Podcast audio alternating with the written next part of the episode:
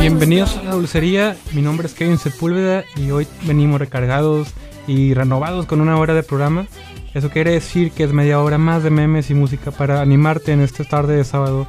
A ti que vas manejando rumbo a la presa La Boca o rumbo al Cauland. Y tengo a mi derecha al récord Guinness de más plays en Spotify de Smooth de Santana con Rob Thomas, Alex Florido. ¿Cómo estás? Feliz de estar aquí eh, de una manera smooth, aquí otro estado con ustedes, camino al Cabulancito. Y también tenemos aquí a la siempre atinada, nunca fallida, Elisita. Pues aquí apenas con la noticia de que vamos a estar una hora con ustedes. Este, muy feliz, feliz sábado también para ustedes. Y vamos a ver, este, tenemos un invitado especial. Es Lalo, que es un Bitcoin Master. Hola Lalo. Hola, soy fan de la dulcería. Gracias por invitarme. Así es, los sueños se cumplen aquí un fin de semana más. Y cuéntanos, Kevin, ¿qué tema vamos a platicar hoy? Pues bueno, ahorita noticias en la semana, pues fíjate que hubo una noticia que estuvo un poco rara, porque en los Oscars ahora van a meter una categoría que es de película popular, lo cual a mí se me hace muy raro porque hay películas que son de cine de arte que son populares. Deberían entrar a esta categoría, me imagino, ¿no? Cine de arte popular, ¿te refieres a Black Panther? ¿De qué estás hablando? Exactamente. Cine sí, bastante de arte y bastante popular. La verdad, yo o sea, bueno, nos consideramos entusiastas. Digo, cada año le metemos todo el mesesote para ver todas las películas y adentrarnos. Y ahora se siente menos emocionante el siguiente porque aparte de que disminuyeron el telecast a tres horas en lugar de las cuatro normales. Que digo, si nada más hay una vez cada año, pues que sea... Porque van a quitar categorías que televisan. Así es, probablemente vayan a esconder este maquillaje o este o vestuario, algunas de esas que técnicamente o documentales extranjeros, ¿no? Sí. Probablemente. Es como si le quitaran una semana a las Olimpiadas. Exactamente. sí, le quitan un porcentaje bastante amplio y los van a recortar y van a poner de que un este como un highlights nada más del momento en que hicieron el speech y ya. Pero aparte de eso, como mencionas, este agregaron la categoría de película más popular, pero ¿qué demonios va a involucrar eso? O sea, pues que le la que más Marvel. Gana... Marvel va a ganar un premio cada año. Pero ¿qué es la más popular para ti? ¿La que más gana dinero? ¿La que más tuitearon? ¿La que más hubo think pieces sobre la políticamente? la que hubo más memes. La que hubo más memes. Más memes. Pero sí, obviamente es para que Marvel tenga algo porque Marvel es pues una de las casas que más produce dinero para el cine, yo creo. Si Shrek saca Shrek 5, entonces va a ganar por Se acabó, se acabó para Marvel. Entonces estás diciendo que técnicamente Disney compró una categoría del Oscar. Yo creo que sí. Oh. Qué buen business, la verdad. En eso no tengo nada en contra. No, ni yo, pero pues fíjate que este año salió Black Panther, la cual fue una película muy taquillera y a mí se me gustó mucho. Pero por ejemplo, Avengers es otro caso que también es de Marvel. A mí no me gustó tanto, pero. Y esa era la polémica que también comentaban, que decían si este nominan a Black Panther. O sea, dicen que casi es como una categoría nueva para que Black Panther no sea nominada a mejor película. Porque van a decir, ah, una película, una película que posiblemente tenía potencial para entrar de que de manera objetiva de que en el top 10, de, o sea, con, compitiendo con las demás películas este, relativamente de arte, como que la están orillando a que, como al, no sé, que es el playground para las peliculitas populares. Así es. Pero, por, o sea, estaría bien padre que hicieran Shrek 5, pero imagínate que... Volviendo a lo importante, sí. O sea, que Disney sí habrá metido las manos en este tema. Yo creo que sí. Sí, pero yo creo que ahorita lo único que hay es ver si o sea, todo fue el comentario, fue en contra. Todo el mundo lo, único que hizo fue criticar al respecto. Entonces yo creo que va a haber de que un, una segunda respuesta de parte de la academia o, o se van a sordear de aquí a febrero y Así es, porque yo creo que la polémica está en la palabra popular, porque la palabra popular realmente tiene un significado muy, muy amplio. Se me hace que de la categoría debe llamarse el blockbuster del año, ¿no crees? O sea, la película que más tuvo ventas. Pues vas a entrar al rollo de que lo popular no siempre es bueno, ¿no? El pop sí, siempre es bueno. Lo popular, no, no siempre es bueno. Eso sí. O tal vez en vez de critically acclaimed, que sea de que acclaim, pero por el público, ¿no? O, sea, no por la crítica, por el público. Ah, bueno, pues estaría para esa categoría, el premio del público. Pues son los VMAs, o sea, esos son los premios de MTV. sí, así que votar es por internet, ¿no? Pero en el, el ganador de la película popular, Sean Mendes. pues sí, el término al fin y al cabo también sería popular, ¿no? Así es, como unos premios en TV. Ah, entonces también que hagan actor popular para que... este, tenga algo. Exactamente, se lo merece ya desde hace muchos años de trabajo con éxitos como Sohan, Sohan 2. o la de Eugenio Derbez, ¿cómo se llama? Que tiene nombre, Jack and Jill. Va a haber un premio a popular mexicano y va a ganar Derbez cada año. Y van a hacer de que un montaje entero. Fíjate que será la primera vez que, que, ganaron mexicano, ¿no? Eugenio Derbez también tiene mucho para eso. Pero bueno, otro tema del que hay que hablar hoy eh, y que a ustedes también les gusta y también a nuestro invitado es que, bueno, Vampire Weekend la semana pasada estuvo en Lollapalooza, lo cual estuvo increíble. Pero estuvo muy, muy padre el, sentido de que empezó el set y cantaron tres veces A-Punk. Eso nunca lo había visto. Bueno, sí lo había visto con Pharrell cuando sacó Get Lucky, obviamente. Pero estuvo muy chistoso porque yo, o sea, estaba viéndolo en vivo en mi casa y luego de repente cantaron A-Punk otra vez. Y me reí mucho y luego la tercera vez casi salgo llorando de la risa, o sea. Sí, fue exactamente, fue un show lleno de nuevas versiones de canciones, lleno de memes, es- fue un pachango en absoluto. Yo creo que este es como que el show que va este como a definir este esta faceta de ellos, ¿no? Es en el que aprendimos. Ya habíamos visto como que algunos videos de que tocaban en OJ, California, este de los pero no había habido una transmisión oficial en la que podemos apreciar el show de inicio a fin. ¿Y qué opinas de las versiones de 8 minutos de Cape Cod Cuasa? Cuasa? Ah, estuvo increíble. O sea, estuvo padre, pero lo que a mí me gustó también más fue cuando. Eh, no me acuerdo qué canción era, pero este Chris Bello, el bajista, hizo totalmente la canción con el bajo de Seinfeld. No sé si viste eso. Sí, que la fue adaptando lentamente y lo tocó como cuatro veces. Es increíble, pero, o sea, eso no solo define la carrera de Vampire Weekend.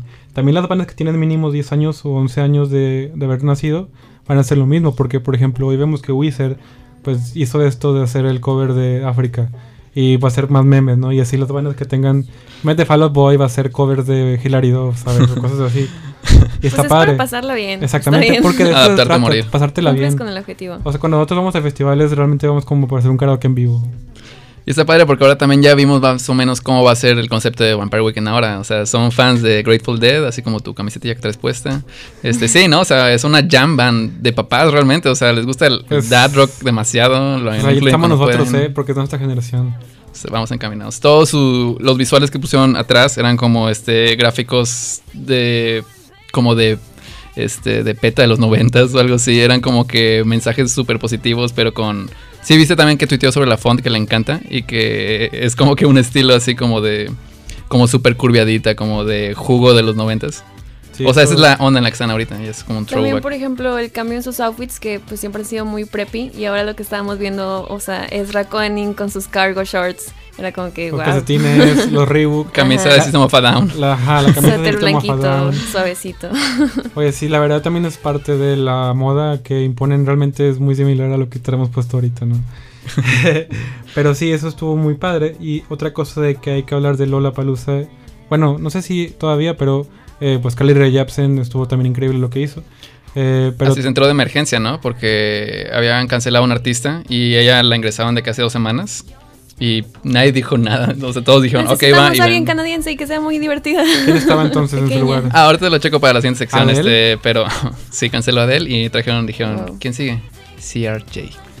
No, o sea, lo padre de esto. Bueno, realmente el programa de hoy vamos a hablar media hora sobre Rae Jepsen, ya les dije, pero bueno, aquí lo divertido fue el momento del meme en el que está cantando Cut to the Feeling y alguien le av- avienta una espada inflable.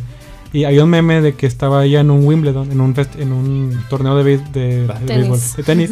Y alguien hizo un Photoshop de la raqueta, traía una raqueta gigante y le cambiaron el- la raqueta por una espada. Y el meme fue el sentido de que ella por fin tuvo una espada, porque en el video sale que ella dice, wow, por fin tengo una espada, ¿no? Así es.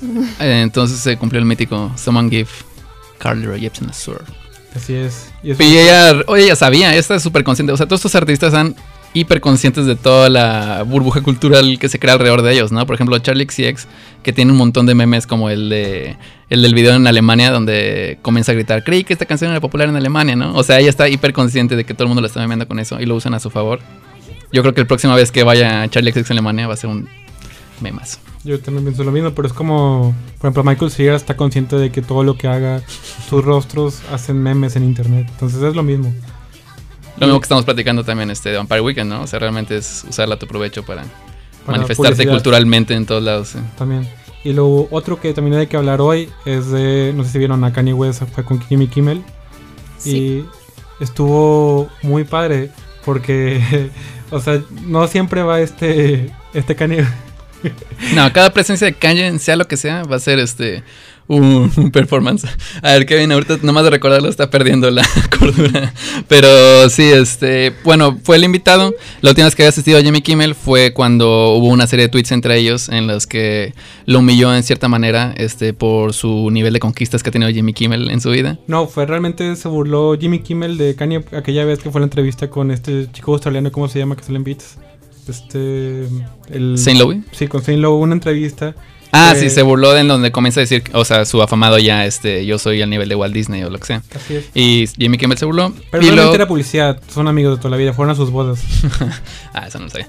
Bueno, sí, ahora ya. Pero eh, eh, Kanye en ese momento le respondió diciéndole de una manera censurada, tú tienes me- muchas menos conquistas que yo.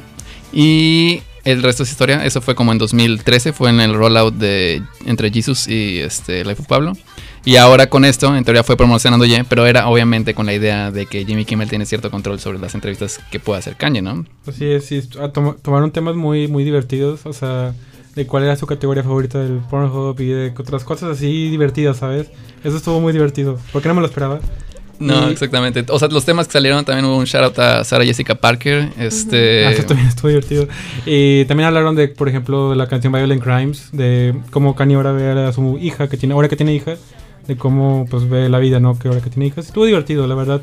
Estuvo padre. Cualquiera, eh, tipo, cualquiera vez que en la televisión vaya Kanye, automáticamente va a ser como algo padre de ver. Sí, a mí se me hizo también un- una entrevista muy inteligente porque obviamente Jimmy Kimmel lo quiso orillar este, a una situación política incómoda en la que se viera beneficiada como que la televisora de sus este, instancias anti-Trump o lo que sea, pero Kanye lo que hacía era memearla, o sea, realmente aventaba Sí. un chiste, todo el mundo se reía y cambiaba el tema. Jimmy Kimmel se había obligado a seguir con la conversación en otro punto porque ya había cerrado de que... Entonces, aparte de explicar toda su idea de amor eh, que ha tenido en Twitter todos estos últimos años, eh, logró salir yo creo que mejor, ¿no? O sea, de como le había ido mal en TMC, que lo habían bulleado y todo ese rollo. Kanye venía con buena disposición. O sea, Así es. Y durante la semana, bueno, ya van a saber que no tengo mucho tiempo libre, pero eh, también James Corden dijo que, o sea, una vez que iban a hacer un carpool karaoke con Kanye, pero no se pudo Ujú. y perdieron 45 mil dólares por haber hecho eso, también estuvo muy divertido. Así es. Pero bueno. cuando invitaron a Chris Jenner, ¿no? Al- al- Ah, ya. una cosa de comer cosas. En otro tema, ¿por qué siempre se quejan de comer lengua en ese show si es barbacoa, ¿no? O sea, Totalmente de acuerdo. ahí está, ese es, un que pensamiento que todos Creo que los- también los, los, Sí lo había pensado. los grasshopper, ¿cómo se llama? Los grillos. Los grillitos, También nosotros los comemos. Y le ofreció ponerle salsita botanera, o sea, la tenían en el shot al lado, o sea, nada más era ponerlo, eso, te lo venden en 20 pesos en el Zócalo ya en el DF. Así es, y bueno, creo que es por la cultura de los gringos, no casi no comen picante ni. ¿Cómo se llama? Gri- ¿Grillos? Ni grillos. Entonces, sí, Son muchos gourmet grillos. en Oaxaca. Así es. Son importados, 100%. Así, ¿Cuánto gastan de presupuesto para traer los grillos de que cada vez que... O las lenguas. O las lenguas también. De, de aquí de Allende. Así es, saludos a mi gente Allende. Pero bueno, no vayamos contando rodeos y vamos a la primera canción. Vamos con Good Time de Carly Rae Jepsen.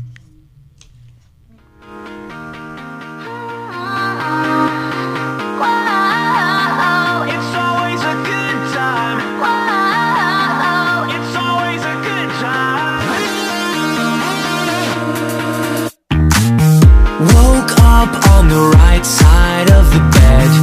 What's up with this Prince song inside my head? Hands up if you're down to get down tonight. Cause it's always a good time. Slept in all my clothes like I didn't care. Hopped into a cab, take me anywhere. I'm in if you're down to get down tonight.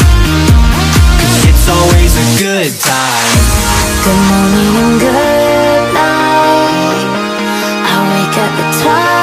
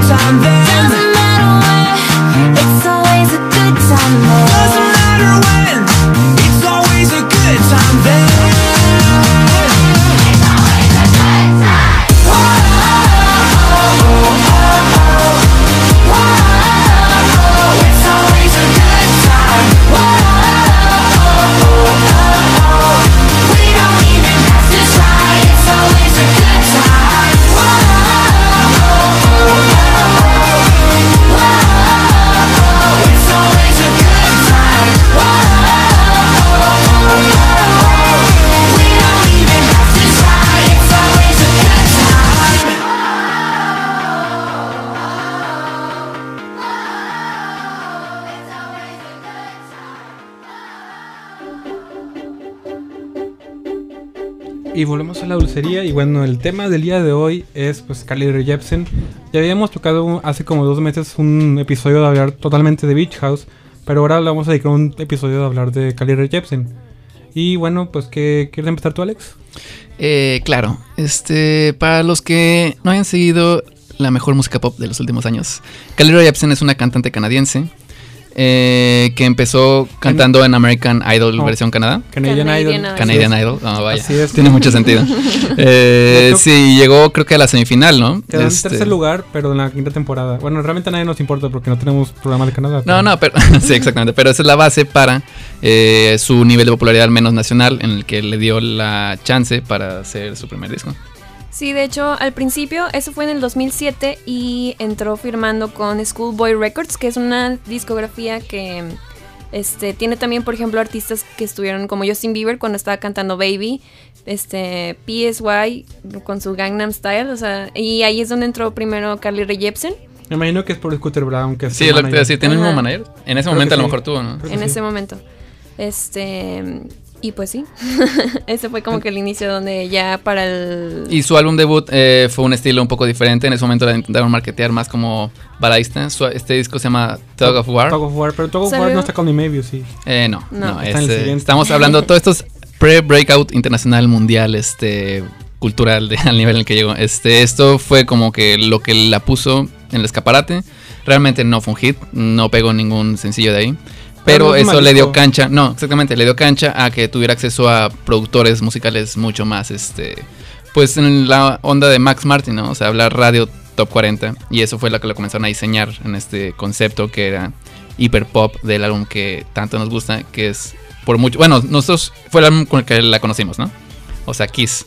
Entonces, técnicamente, este es como el escaparate real a nivel internacional. Así es, y bueno, cuando salió Kiss, pues no solo porque Call Me Maybe fue una canción que rompió fronteras, o sea, yo recuerdo cuando salió Call Me Maybe que hasta vi un video de la Fuerza Armada de Estados Unidos que estaban este los soldados este con las ¿cómo se llaman? los jets Sí. y salen bailando con todos los jets a- arriba, Call Me Maybe, y eso estuvo increíble. Sí, pues técnicamente fue yo creo de las primeras canciones hiper fuertes de que en nivel meme viral, ¿no? O sea, todo el mundo hacía sus videitos bailándola, hubo todo este como fomento de sí, también crear tu estaban las propia. Olimpiadas y, por ejemplo, los equipos cuando viajaban o así. Hay varios de que el equipo de natación de los Estados Unidos o así que la hacían lip sync. O sea, todos, todo el mundo, todo el mundo agarró como que esa iniciativa.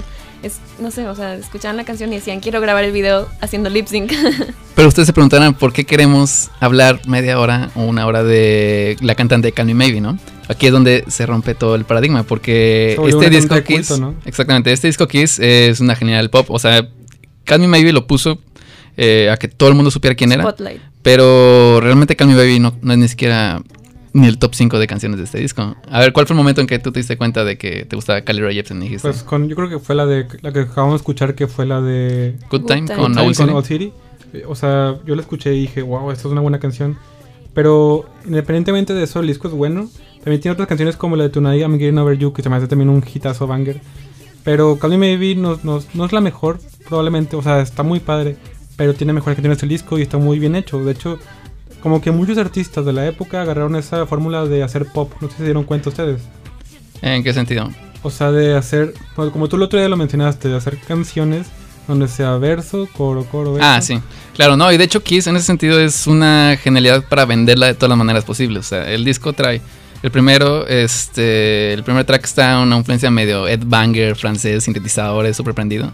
Pero inmediatamente cambia, por ejemplo, lo que mencionabas, Tonight I'm Getting Over You, es un EDM este, para festivales, ¿no? O sea, va creciendo, tiene el drop este, de ese estilo 2010, Yo creo que este, ultra festival. eso. ¿Hay un remix de Avicii? Y de Nicki Minaj también. Dios mío, qué, qué potencia. Y también está Curiosity, que es como pop más clásico, a lo mejor podría haber sido cantado por Katy Perry. Y luego está la balada con Justin Bieber. O sea, realmente buscaron todos los puntos donde puedan atacar. Old City con, eh, con ella es pop azucarado, hiper, hiper pop. O sea, también es varía a los otros tipos de sencillos que tú. Yo creo que le ayudó mucho, no sé si el hecho de haber sido canadiense, pero la tener la amistad con Justin Bieber, porque al principio ella la vio en los conciertos de la, de la gira de la película de. ¿Cómo se llama? Billy? No. La gira. ¿Cómo se llama la película? La primera película de Justin Bieber. Sí, la de. Tú never never. Never, say never. never Esa misma gira. creo, bien segura. La película de Jaden Smith y Justin Bieber. Así es. Eh, Carly Rae Jepsen era la que la abría a Justin. Y siento que a partir de ahí también hizo ah, mucho ruido. Pues sabes que este Justin Bieber, Selena Gomez, Ashley Tisdale también hicieron un lip sync que se volvió viral. O sea, de Call Me Maybe. 2011. Son las este, powerhouses este, que definen ese año casi, ¿no? Entonces realmente es como... Ashley Tisdale, pero en ese momento sí. Es como si ahorita Donald Trump tuiteara sobre ti, es lo mismo a nivel potencial. Así es, que te, te, dan más followers, ¿sabes? Sí. Pero bueno, ¿no quieres ir con la segunda canción, Elisita? Bueno, la segunda canción eh, con la que vamos a ir es When I Needed You de Kelly Jepsen. Vamos con ella.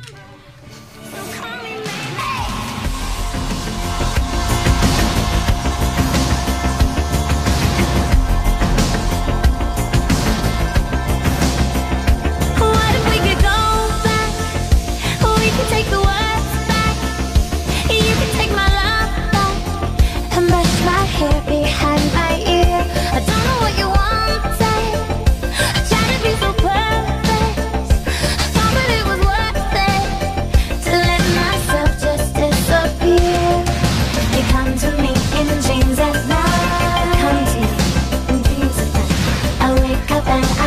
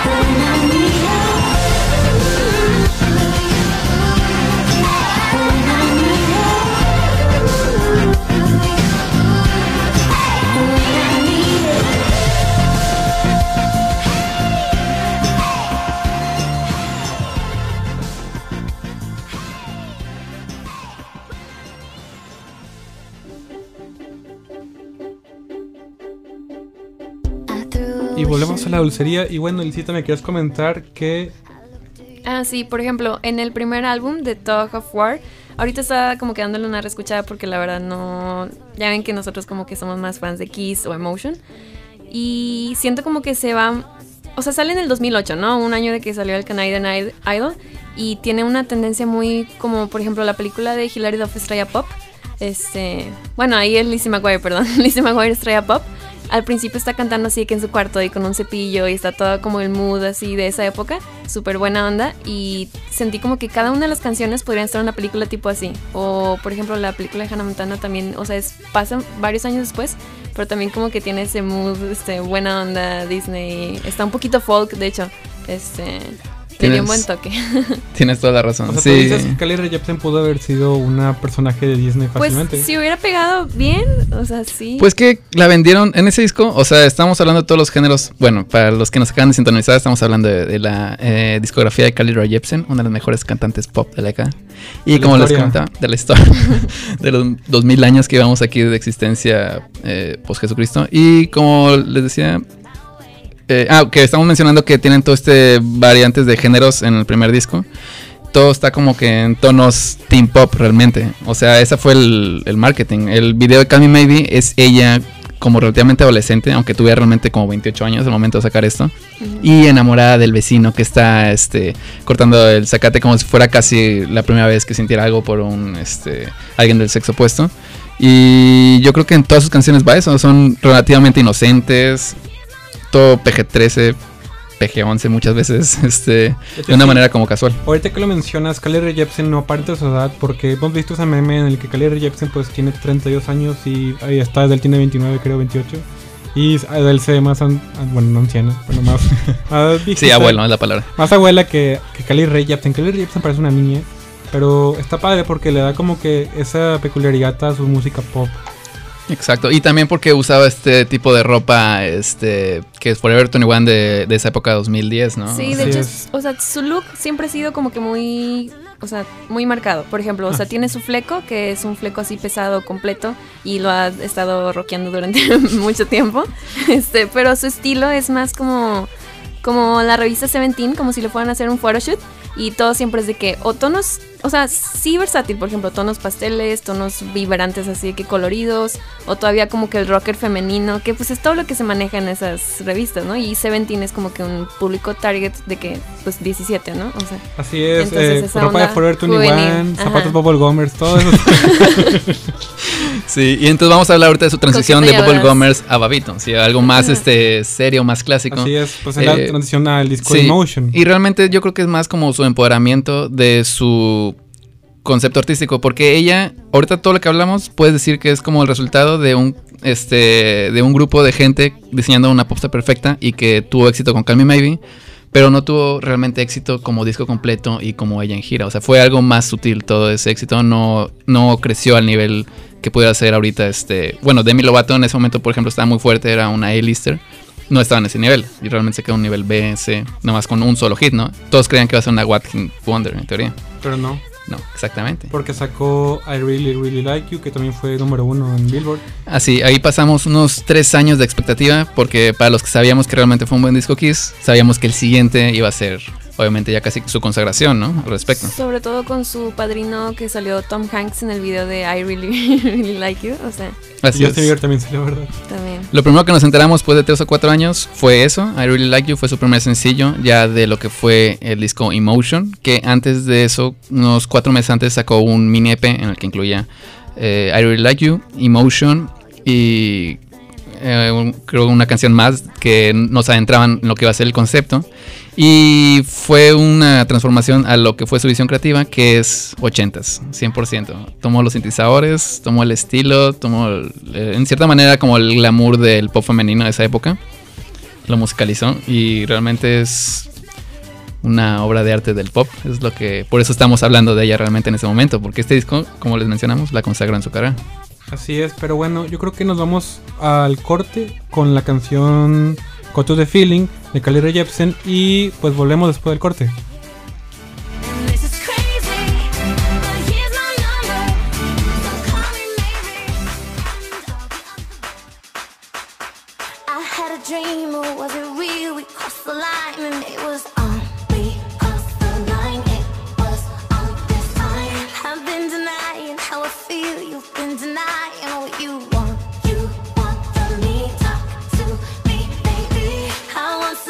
Satisfaction. Take me to the stars, just like oh.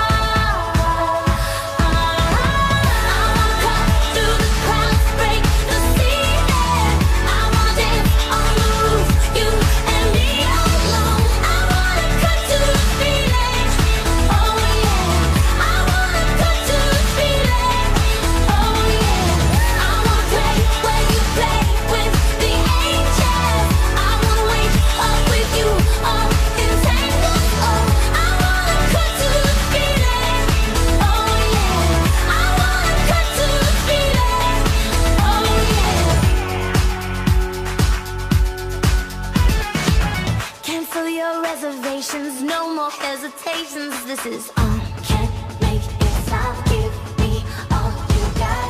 I want it all or nothing. No more in between now. Give you everything to me. Let's get real, baby. A chemical reaction. Take me in your arms and make me. Oh.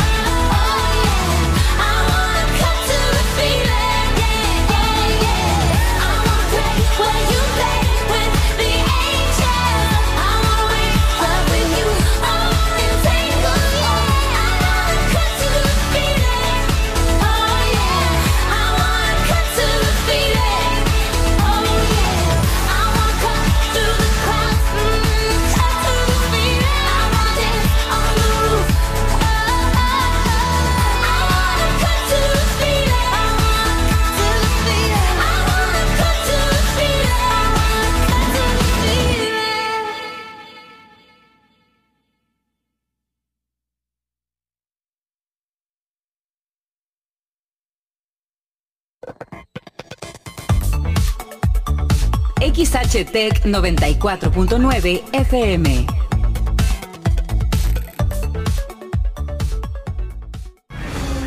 Siempre soñé con ser militar para ayudar a la gente. Mis papás siempre me dijeron que podía llegar tan lejos como quisiera. Y lo comprobé. Con esfuerzo, dedicación y disciplina, los sueños se cumplen. Y yo cumplí el mío.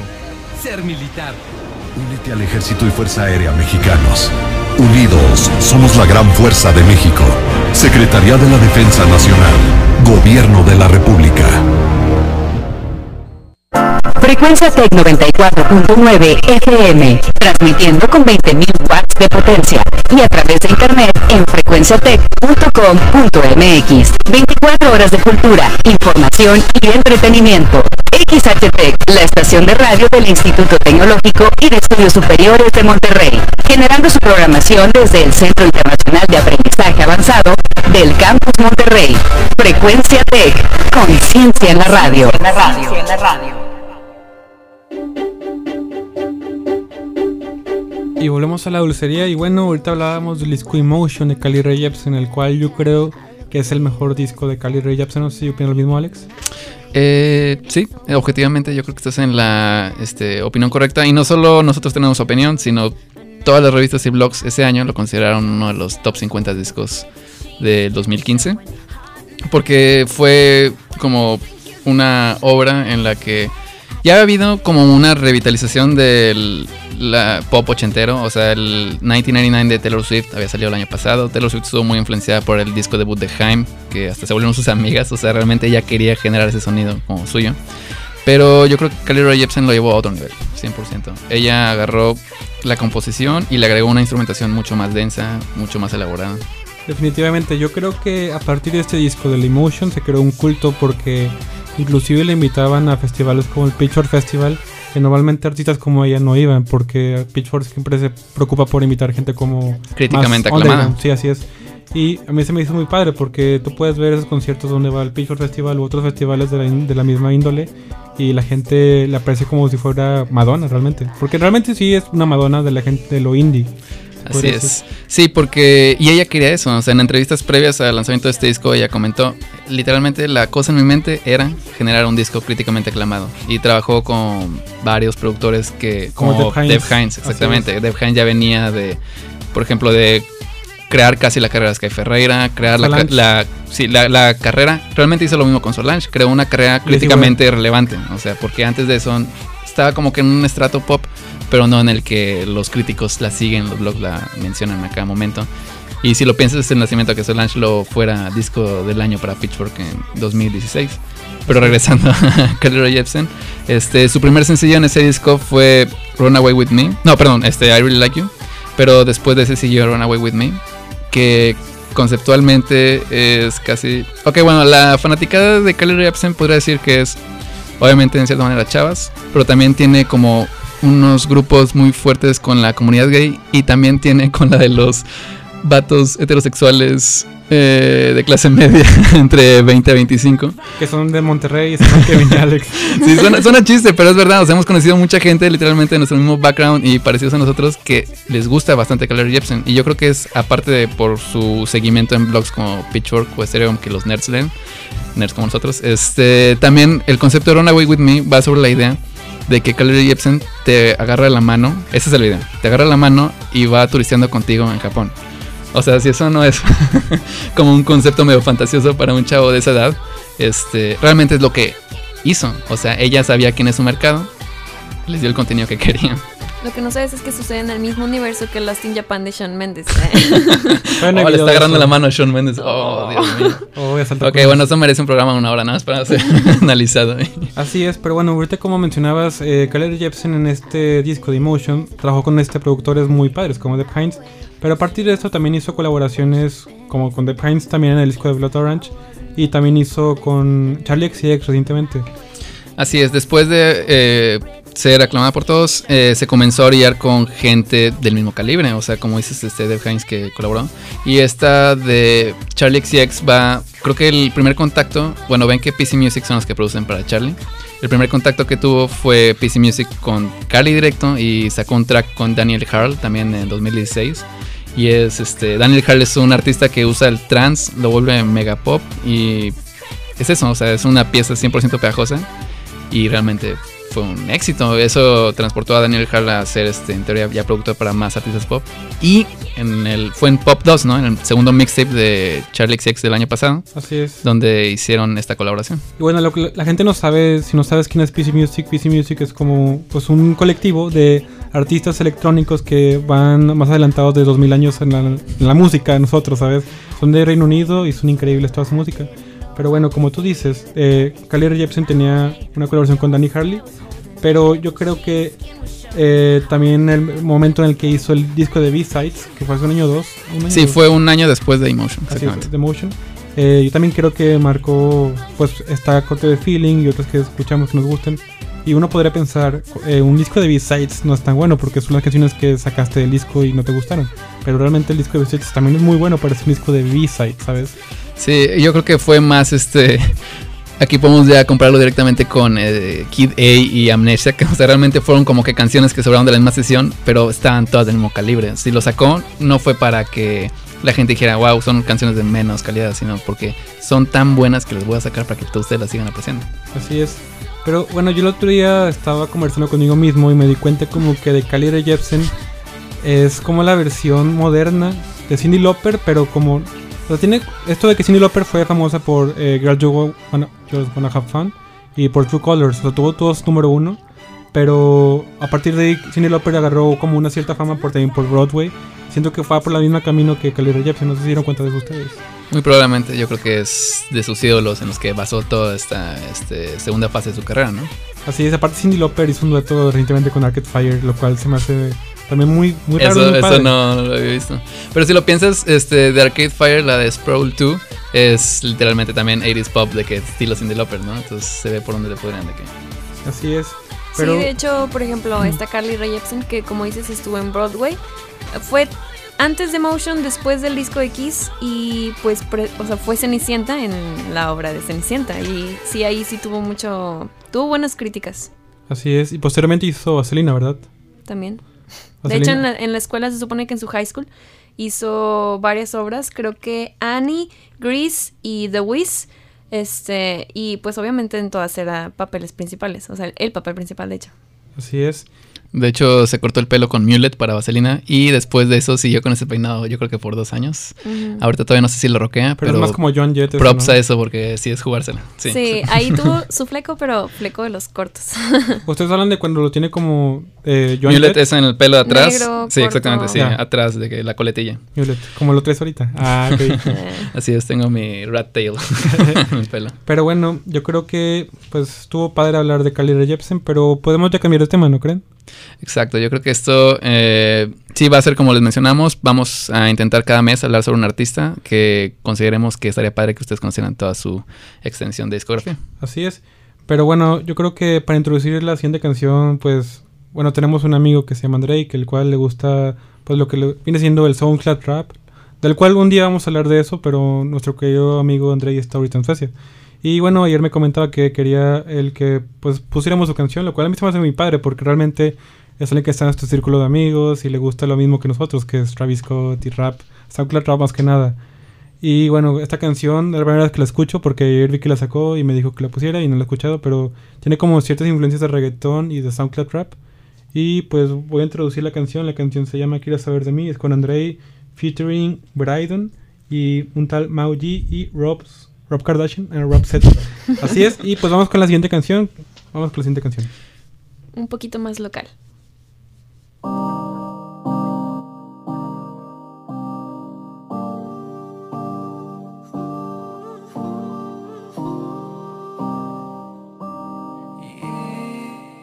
Yeah, yeah, yeah. Si yo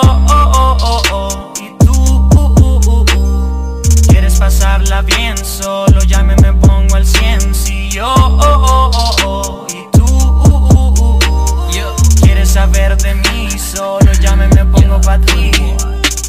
Hello Kitty, llama cuando estoy en la city. Le gusta irse de party, pool party pa' andar en bikini. A Pilling Boy le gusta como le doy. Tú le explicas mañana, baby, lo que vamos a hacer hoy. Dale mami, vámonos. Cuando me bajo, que me gusta tomar atajos. Dejemos que la oscuridad pues haga su trabajo. Me llama cuando quiere que yo le me. Su novio no se entera porque sabe que es discre. Quitando sus victorias y cree. Si yo, oh, oh, oh, oh, y tú, uh, uh, uh, uh, Quieres pasarla bien, solo llame me pongo al 100 Si yo, oh, oh, oh, oh, y tú, uh, uh, Quieres saber de mí, solo llame me pongo pa' ti bebé, la quiero aquí cerca de mí, de mí. Lo quiero todo si se trata de ti, de ti.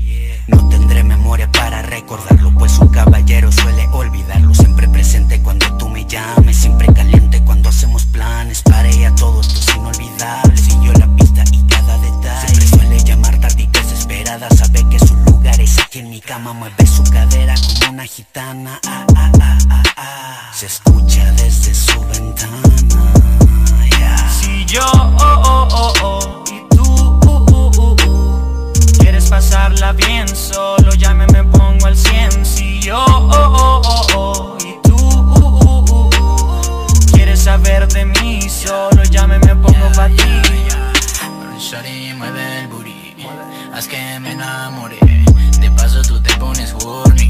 Pide y pide money. Pide que la tome. Que el timón lo tome. Me llama y no le importa dónde Quiere más de eso, en cuatro se pone Mi reloj. Marcan más de las dos. Ma, tus caderas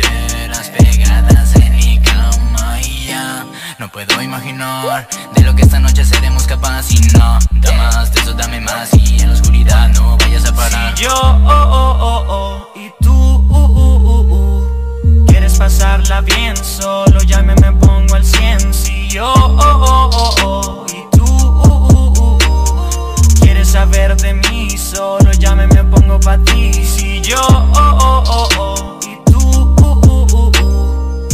pasarla bien, solo llame me pongo al 100. Si yo, oh, oh, oh, oh, y tú, uh, uh, uh, uh, Quieres saber de mí, solo llame me pongo pa' ti.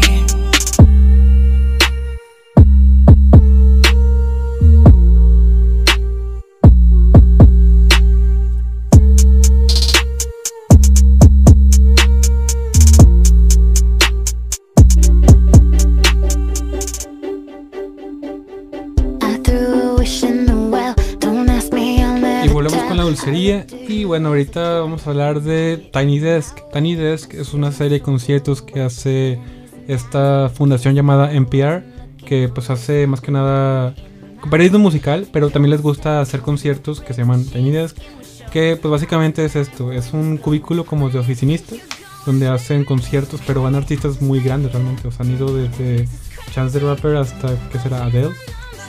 Entonces, ahorita vamos a hablar del top 5 de cada quien, si quieres sin orden, pero de favoritos, porque realmente son videos que son padres de ver, porque pues a quien no le gusta ver en la sala de su casa un concierto como que ya grabado con muy buen audio. Y que siempre son, exactamente, además de que el audio está perfectamente grabado y es este, la máxima calidad, es- siempre son interpretaciones nuevas de hits o de lo que estén, de que promocionan en ese momento. Así es, y bueno, ¿quieres empezar tú, Alex? Eh, ok, qué bueno que no me agarraron en frío porque hace dos días la pensé esta lista. Eh, personalmente, general, yo creo que mis favoritos.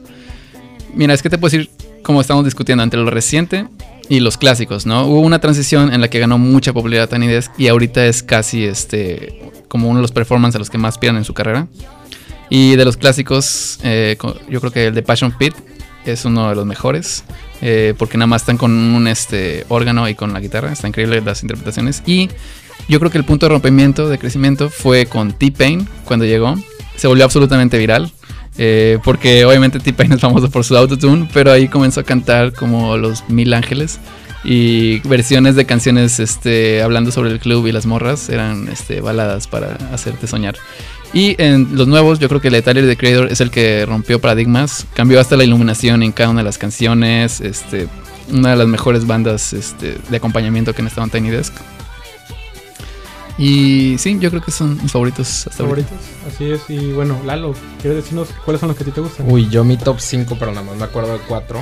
Entonces supongo que es un top 4. Este, Bomba Estéreo, me gustó mucho. Este, Adele, porque soy. Adele, fan yo de iba a decir Adele. ese realmente, está muy bueno. Sí, no, buenísimo. Porque aparte es del. Como del principio de. No del principio de Adele, pero el principio antes La- de el- 21. el segundo disco. En la que se convirtió en Adele, Ajá. sí. Entonces está buenísimo. Porque se ve muy humilde. O sea, en esa época ya es donde ya era Adele, donde ya podía comer. O sea, ya no podía comer papo, ya comían. ¿Sabes? Ya. Sí, en ya lugares- está mucho más de Ya tenía más dinero. ¿no? Sí, exactamente. Y se dignó ir a la radio pública de Estados Unidos Sí, para cantar. Exactamente. Otro es este. Uno que se llama Sanfa, que nunca lo había escuchado, Muy pero padre. me gustó escucharlo alguna vez. Eh, Natalia Lafourcade. También Se me hizo un gran. Este. Pues. Una gran. Un, un goal que estuviera ahí de mexicano. Es Está, de los, está padre. Exacto, de los máximos logros de la música mexicana, casi, ¿no? O sea, Pues realmente. también está creo que Jenny and the Mexicats, no sé si vale Sí, mexicanos, sí, porque sí. son mitad españoles y mitad mexicanos. No, es que la cosa ahí fue que era antes de que Tiny Desk fuera popular. Entonces, como que no agarró tanto. Bueno, No, sí, sí. bueno, del nivel de popular en el que es ahorita, ¿no? Que es este casi eminencia, pero.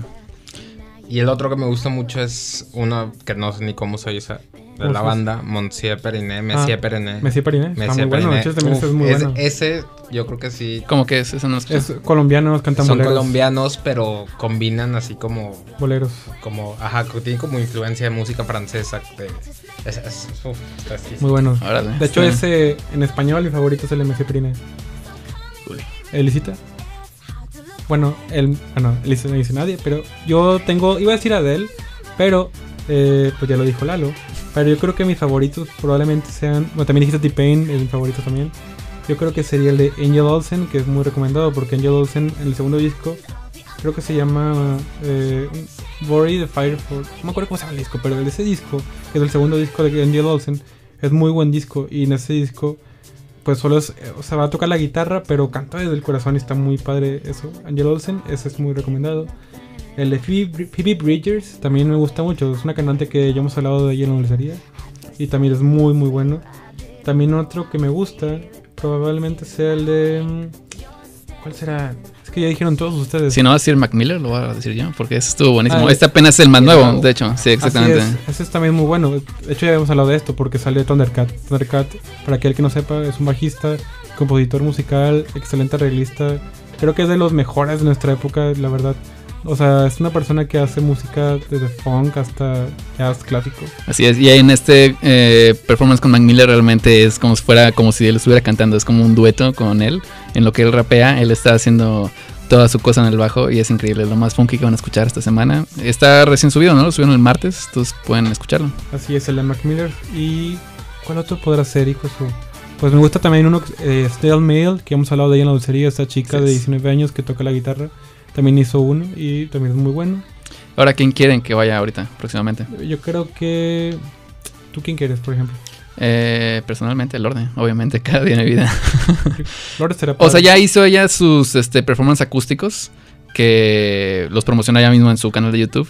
Pero creo que todavía podría de que hacer otra versión diferente, ya sea este, por ejemplo, en el de Jorge, en el Georgia Smith, Jorgita Smith, como le decimos, eh, hizo unas versiones mucho más jazz, pero eh, mucho más elaboradas, o sea, versiones que no existen ni en sus eh, covers acústicos que ya ha hecho de que para estudio, ni en su disco. Entonces realmente le dio esta perspectiva que no habíamos escuchado de ella. Y siento que Lorde podría hacer una cosa parecida.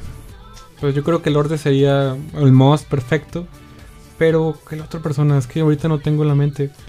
Que Frank Ocean un día se Frank levante y Ocean, diga, pues, voy a claro, hacer esto. Obviamente es el que quisiera. Nah, pues estamos hablando de nuestros top 3 de artistas que siempre, Lil Pump, no sé, es lo que siempre hablamos aquí en este programa. Bueno, Lil Pump no, la verdad. Pero, pero sí, yo creo que Lord sería el most. Y el otro podría ser, se me hace que Childish Gambino, porque nos gustó como cuando hizo ese cover de. Ese va a suceder, ese yo creo que ya el está cover de Laia, ¿te acuerdas? Sí. Sí. Sí, es lo que se me va en la mente. Y sí. Sí, porque si lo piensas, se han estado orillando mucho a ese estilo, ¿no? A- o sea, han invitado a Caliguchis, o sea, se han ido como por, por ejemplo, Steve Lacey en manera perfecto. De Internet ya sacó también uno. Caliuchis tiene uno, no sé. ¿Tiene Caliuchis en uno? Seguro, según yo Sí, no. estoy segurísimo. ¿Quieres apostar? Eh, ok, ahorita vamos a ver un intercambio de dinero. Pero sí, bueno, si no está, debería estarlo, porque están todos sus este, conglomerados. Daniel César también ya está. O Ah, sea, es literalmente hay una lista de todos estos artistas. Rex Orange County en, en Bonera Perfecto también, en toda esa vibra. Por supuesto que sí. Pero sí, eh, yo creo que Lord sería el most perfecto.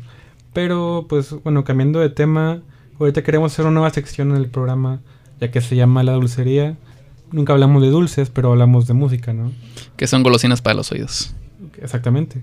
Y bueno, nosotros tenemos una actividad que hacemos todos los sábados antes de venir al programa, que es ir al mercadito y comprar cosas. O sea, hacemos thrift shopping más que nada. Exactamente. Aquí en, en México, el thrift shopping. Bueno, en Estados Unidos, el thrift shopping es cuando vas a las tiendas como Salvation Army o lo que sea de segunda mano y consigues cosas increíbles en el Goodwill. Y nuestra versión es el mercado de la Florida. Así es. No le queremos hacer publicidad, pero bueno, es donde vamos. Para que no nos ganen de que las prendas fashion que siempre encontramos. Así es, y bueno, el día de hoy, bueno, ¿quieres empezar tú o yo? Bueno, yo encontré esta playera de los Bastric Boys. Está padre porque tiene totalmente de los 2000. La encontré en 30 pesos, estuvo muy padre. Y bueno, Alex, no, Alex sí es el campeón. Ok, de- aquí mismo estoy checando. Nuestra sección favorita también siempre es la de las cachuchas. Este, encontré una gorra con dos palitos de golf que está bastante buena y creo que le va a entender a la gente que estoy en el deporte. Creo que es hockey, ¿no? Eh, no, es golf, amigo. Ah, no, sí es cierto. una gorra blanca y vino. Eh, una camisa de una veterinaria, pero es color lila. Y digo, ¿quién le gusta el color lila y los perros? Y A había todos, una ¿no? camisa firmada por el Chupete Suazo que costaba 3 mil pesos, pero me la dejaban en 500 pesos. Me dijeron, es del último partido que jugó. Órale, No la compré, pero es el peor error de mi vida. eso sí. Sí es un gran error. Bueno, yo, o sea, anduve viendo, o sea, no nada más venden, por ejemplo, ropa o cachuchas, como dice Alex, sino que también a veces tienen mesas con juguetes o con muñecos. Y estaba viendo unos muñecos que son como de, o sea, me compré tres, o sea, son tres perritos, son tres perritos y cada uno tiene un overall. Y, o sea, el overall es como que como si estuvieran disfrazados de Alvin las ardillas. Órale. Este, me los dejaron, o sea, estaban baratos, digo, y está chistoso. Entonces, estaban de que 5 pesos cada uno, me dejaron 3 por 15, que obviamente es lo mismo. Y, y pues sí, me Elisa. compré, ah, me compré unas, Espera, estoy viendo estos muñecos y creo que son Alvin las ardillas desfiguradas. Estos no son perros. Bueno, eso y unas Ritz Beats porque me dio hambre. Órale. Pues sí, realmente está padre la cultura del mercadito, pero bueno, ya hay que hablar de, pues, de los eventos. Alex, tú vas a tocar el viernes. Así es. Eh, voy a tocar con el colectivo Hematoma el próximo viernes 17 de agosto. Eh, para los que no saben, tengo un proyecto musical que se llama Late Ride, en el que eh, deshago todos mis insti- instintos pop y de electrónica. Y voy a tocar, el, como les mencioné, el próximo viernes en Parean 47. Están 100% invitados. Así es. Y bueno, hablando de eventos, el próximo sábado es el Food Truck Fest. Y bueno, la dulcería tiene un par de boletos para rifar. Y la dinámica es la siguiente. Eh, nosotros tenemos un Instagram que se llama la dulcería 808. O sea, arroba la dulcería 808. Lo único que tienes que hacer es realmente seguir el Instagram de la dulcería y hacer que cinco personas más lo sigan porque pues queremos followers, ¿no? Puro cloud. ¿Dónde? Queremos cloud, exactamente. Queremos cloud, así es. Eh, cloud Demons. Entonces se da cuenta que lo que tienes que hacer es seguir la dulcería y cinco followers más. Y luego nos mandas por DM eh, pues realmente el- la prueba de que eso sucedió. Y inmediatamente ya entras en la rifa de los dos boletos para el Truck Fest. Y el miércoles, como eso de la 1 o 2 de la tarde, yo voy a hacer un en vivo. Y personalmente voy a mencionar el que se ganó el par de boletos. Para ir este sábado 18 de agosto a ver a. Pues más que nada. Principalmente a Medina. Medina, nuestro que- amigo que, que nos dio los boletos. Sí, así. Este, todo este, estos boletos son este a cargo de Medina, que ya lo entrevistamos y pueden escuchar este en un podcast que tenemos en iTunes, este, la entrevista con él y nos habla su- sobre su proyecto y sobre este show que va a tener este fin de semana. Así es. Y bueno, eh, pues también va a estar Motel, va a estar Kinky. Y pues al que más queremos ver es al señor. Que vende los tacos en el food truck. No, no, no. Al, al señor Arnulfo Jr. Ah, claro, Arnulfo sí. Jr., el pirata del amor. Yo creo que va a ser como Kanye en Coachella en el 2010. Este va a ser el, el statement de Arnulfo para esta generación. Así es. Este último disco que sacó, uh, buenísimo. Pero sí, en- vamos a hacer este, este giveaway y estén al pendientes del Instagram de la dulcería. Porque el miércoles va a ser la rifa. Boom. Y bueno, pues antes de mandar la última canción, pues mis redes sociales son, el Instagram es Candy Candylin, se escribe L-E-A-N, mi Instagram alterno es Pichel Mil Amores, y también puedes escuchar nuestro podcast como La Dulcería. Si tienes Android en Double Pod, si tienes eh, iOS, pues es en iTunes o Apple Music. En Android también está Pocket Cast, sí. Este, mi red social, bueno, yo les comparto mi SoundCloud, que es soundcloud.com slash late-ride. Ahí pueden escuchar lo que hago como productor musical. Y shoutouts a Sean Méndez. Sí, también estoy yo como Elisa Florido en Instagram. Pueden buscarme, pero la verdad les recomiendo bastante que chequen nuestro podcast. Y así, por ejemplo, si ahorita se les pasó algo del programa, pueden escuchar un poco sobre lo que hablamos de Carly Rae Jepsen, de nuestro amigo André y su música nueva local. Así es, André. Y también. vamos con las redes sociales de Lalo. Ay, mi Instagram es contacto. Lalo Alejandro. Este, ahí me pueden preguntar de todo, de Bitcoin, en cuánto está. Lalo Alejandro, ese, ese handle ha de costar, ¿eh? O sea, es bastante único. Así es, y bueno, es cierto, lo que mencionas también, escuchen la música de nuestro amigo Andrei. Andrei se escribe A-N-D-R-E-I y pues está en YouTube, en Spotify, Apple Music. Y de Medina también pueden irse aclimatando para su set que va a ser este fin de semana en el Future Fest. Pueden buscarlo en Spotify. Y sí, y si ahorita van al Cabulan, pues pónganse mucho protector solar y tomen mucha agua y cuídense mucho. Y pues ya nos despedimos con la última canción que es- se llama Wolverine y de Diana Gordon. Y hasta luego. Bye bye. Shout out a Sean Méndez. Adiós. That's my little tits. And with you,